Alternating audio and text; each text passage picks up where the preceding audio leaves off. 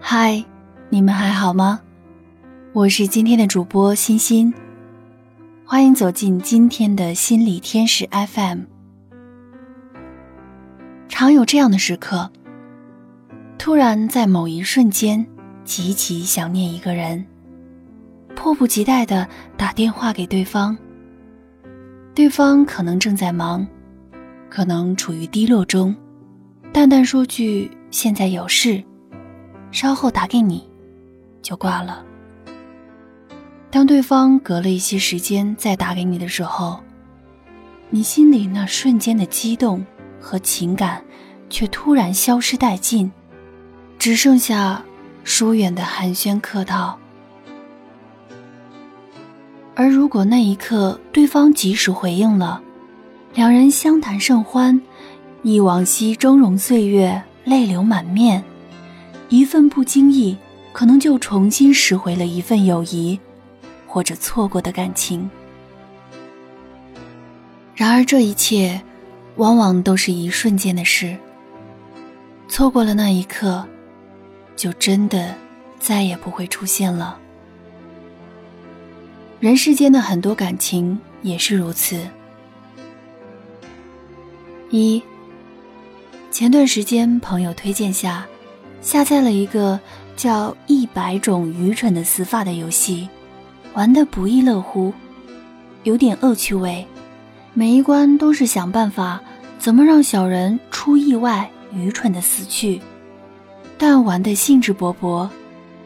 玩着玩着，直到玩到有一关是小人站在一棵大树下，上面在劈闪电，等待闪电劈中大树。倒下砸死小人，卡住了。我按了半天，老是失败，耐心慢慢被磨损。但是，为了进入下一关，不断重复开始，不断等。最后等到沉沉睡去。第二天起来打开游戏，一下就成功通关了。可是，不知为什么。我却再也提不起昨晚那种高昂的兴致了，随意玩了两关，就百无聊赖的删除了。这样的例子在生活中不胜枚举。计划好的旅行，因为种种原因延期。等到好不容易人和时间都凑齐了，却失去了旅行的兴致。想看一本书，怎么也找不到。等他无意出现时，你早已失去了看书的耐心和兴趣。伤口出血的时候，怎么也找不到 OK 绷。等 OK 绷买来的时候，伤口却已经自我愈合。伤心的时候，只想要一个简单的安慰，没出现。等那安慰姗姗来迟，情深意长，却已经只剩冷漠。想必每个独立生活的现代人，都有过最脆弱的时刻，想依靠谁，却谁也没有出现过的经历。人是怎么变坚强的？无非是知道一切不会如你意及时出现，最终形影不离的，也只有你自己。心情就是那么容易被改变的东西。所以我常说，千金难得赤子之心。我们通常很难保持对事物最初的心情，只能不自觉的被情绪左右，要么冲动，要么拖延，总错过了相遇最合适的时间。二，什么叫多余？多余就是夏天的棉袄，冬天的蒲扇，还有等我心凉以后你的殷勤。李碧华，这是个颇为伤感的故事。大谷是我留日时候的第三任室友，美术专业，热血白痴，高大威猛，却自认没有女人缘。可事实上，他女人缘很好。大谷很有才华，我看过他的很多作品，绝对是一流水准。有时候去他房间看他一脸苦大仇深的细心雕琢自己画作，慢慢呈现出一个色彩斑斓的绚丽世界的过程，真心觉得认真有才华的男人确有魅力。有个长得日系的短发御姐，经常来找大古，名字中间有个莹，就叫她莹姐吧。莹姐总是很酷，尝试一身黑夹克，霸气朋克风装扮。在国内的时候还玩过地下乐队，两人很有话题，特别合拍。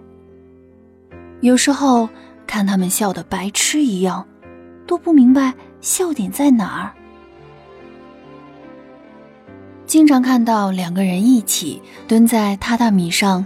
喝着啤酒，抽着烟，一起看着重口味恐怖片，一边吐槽扯淡，不时异口同声的仰天大笑，笑得比恐怖片惊悚多了。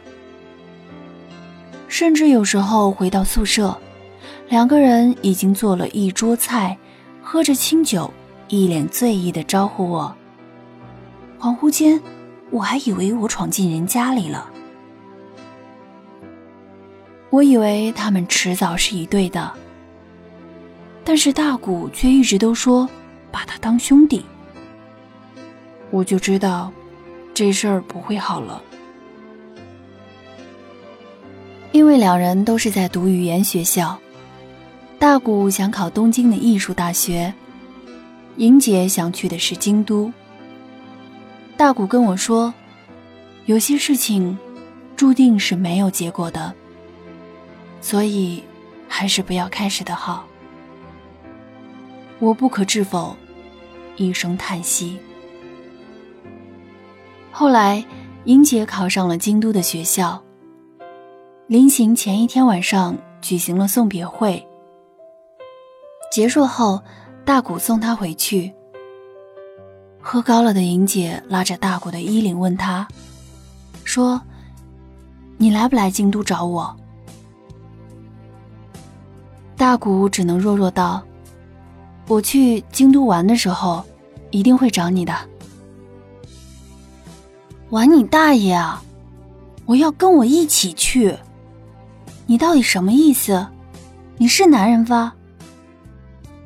好吧，你不说，那我说。我喜欢你，我想跟你在一起。你给个痛快吧。大谷平时挺闷一人，这时候却说不出话来，只能扶着莹姐说：“你醉了，你醉了。我现在答应你容易，可以后的事儿谁也说不准啊。”送到莹姐家后，莹姐只是止不住的一边哭，一边在榻榻米上打滚耍无赖。大谷只能无奈的陪伴安慰，直到莹姐主动抱住了他，世界安静了。那晚大谷没有回来。那之后，大谷变得特别沉默。每次回到住处，都看到他面无表情的作画、写论文。一个月不到功夫。已经做出了一册很有质量的画集。画家真是怪物，也会不时问我一些申请学校的事。他告诉我，他决定了要去京都。我很高兴，问他告诉莹姐了没。他笑笑说：“没，想给她一个惊喜。”我想明白了，这么合拍的女人。也许以后一辈子都难遇见了，错过了，可惜。我有点担心，那你要告诉他，你当初那么不给面子拒绝了他，凭什么觉得他还会等你呢？大古乐观的笑笑。是我的，总是我的，逃不掉，抢不走。看着他畅想明天明亮发光的脑补眼神，我就觉得这事儿不会好了。三个月后，大谷申请到了京都精华大学，一所以美术动漫专业出名的私立大学，很不错。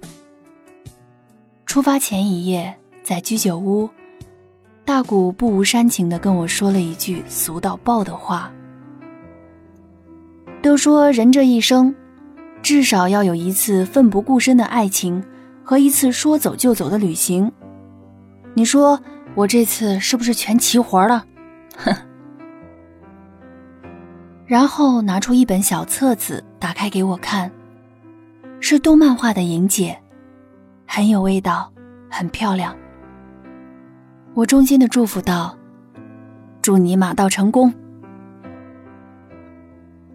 之后的故事是这样的：到了京都后的大谷给莹姐打电话，一路聊着，一路前往莹姐的学校。大谷有莹姐的地址径直到了对方楼下，坐在楼梯口，一边抽烟，一边想着怎么给对方惊喜。这时，楼下走上去一个年轻男人。一会儿，大谷在电话中听到有男人叫莹的声音。莹不好意思道：“ 不好意思，大谷，我朋友来叫我了，我先挂了啊，改天再聊。”大谷突然呆住了，苦笑道：“ 不会是男朋友吧？”对方半晌不语，男生的声音更明显。莹，莹，开门啊！嗯。当男人搂着莹姐的肩膀，笑嘻嘻的下楼时，躲在不远处角落的大谷，脑海里已经空空荡荡，仿佛被棒球直线击中一般，嗡嗡作响。他坐在莹学校操场的长椅上，看着学校来来往往、欢声笑语的学生们，想着，如果当初坚定的给他一个承诺，是否两人现在已经牵着手漫步校园？而如今，除了手中的烟蒂，只有京都秋夜萧瑟的寒风相随。这落寞的感觉，真适合做阿杜的《他一定很爱你》的 MV。当大谷苦笑着告诉我，生活太狗血，女人真善变的时候，我火了。我沉声告诉他，他没有义务等你，他给过你一次机会，你自己没珍惜。不是每个人都是至尊宝。说一次爱你一万年就可以重新开始。如果你有种，就把他追回来；如果你想放弃，那就彻底走远。他离开的那天你没有出现，你就在他生命中消失了。生活没有那么多此志不渝，何况人欠你啊！大谷叹息着喃喃道。唉是我自己没珍惜。那之后不久，我就回国了。今年五一出差去京都，找了大谷喝酒。他现在每天忙于学业，生活很充实。说起莹姐的事，他笑着说：“如今已经放下了，好久不联系了，即使来电话，也不知道说什么了。”你说奇怪不奇怪哦？曾经无话不说的两个人，一下子变得找不到话说，尴尬的沉默。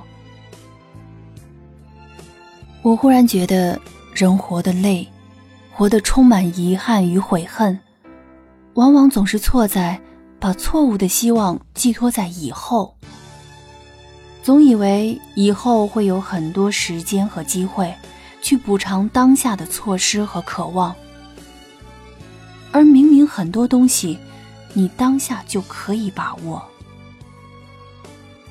尤其是感情，炽烈的感情本来就像一阵火一般扑面而来，可你怕了。你一闪再闪，一灭再灭，直到火灭了，空留灰烬。你觉得凉了、冷了、空虚寂寞了。这时候对着一片灰烬再想点燃，又有何用？三，《圣经传道书》第三章说。世间万物皆有定时，生有时，死有时，悲痛有时，跳舞有时，花开有时，凋零有时。第一次看颇有宿命论的感觉，但现在思量，这章无非是想告诉世人：人间万物瞬息万变，悲喜无常。却也总有那最合适的因缘和时机。花开也自有凋零时，花开须折直须折，莫待无花空折枝啊！生命中那些最美好的东西，都是转瞬即逝。春之落樱，夏之花火，秋之红枫，冬之飞雪。错过了那个时刻，就永远不是那个味道。我们所能把握的当下太有限，切把无谓的希望寄托于变化的明天，而遗憾当下的唯一。小时候很想要一套恐龙战队玩具，曾经哭着闹着求父亲买，没有成功。一直铭记在心。等到自己进入社会赚钱了，一次想起来，网购了这套玩具回来。等我拆开玩具，看着这套幼稚的人偶，心中除了莫名的好笑外，再也找不回来年少时捧着战士们激动雀跃的心情。曾经青春期苦苦暗恋的马尾少女，错过了最青涩的告白时刻。时过多年，在酒桌上谈笑间说起，女生已是女人，她只随意笑笑，给你巧笑嫣然。你知道你错过了什么？错过了他最纯真时代遇到告白难为情的羞红了脸。错过留在他青春记忆最好的瞬间，也错过了一生只有一次的美好画面。人生就是这样，错过了，就再也回不来了。等你再想找回来当初的感觉，又有什么意义呢？最渴望的时候没出现。一切都已过去。对我人生观影响巨大的有两个故事，一则就是《世说新语》中，王徽之雪夜兴起而至，泛舟而上访戴逵的故事，潇洒人生，当即如是。在我成长的过程，每逢有一个想法像火焰一般炙烤着我时，我就会忍不住想起这个故事。把握今天，涌起勇气，因为这一刻不会再有。你把它熄灭了，一次又一次，你就终于成了自己也看不起的人。今天只有一次，今天应该不同于每一天。总有人以为。明天也会跟今天一样，或者明天应该和今天一样，所以他活了许多万天，却总感觉像一直活在同一天一般无趣。今天我看完《了不起的盖茨比》，翻到最后一页，久久停留在了那句话上：盖茨比信奉这盏绿灯。这个一年年在我们眼前渐渐远去的极乐的未来，他从前逃脱了我们的追求。不过那没关系，明天我们跑得更快一点，把胳膊伸得更远一点。总有一天，于是我们继续奋力向前，逆水行舟。被不断的向后推，被推入过去，就像盖茨比苦苦追求，已经不是当初青涩少女的黛丝，以为一切还能回到过去。其实我好想告诉他，亲爱的盖茨比，感情就是这么残酷。那一刻，你没出现。就真的不用再出现了。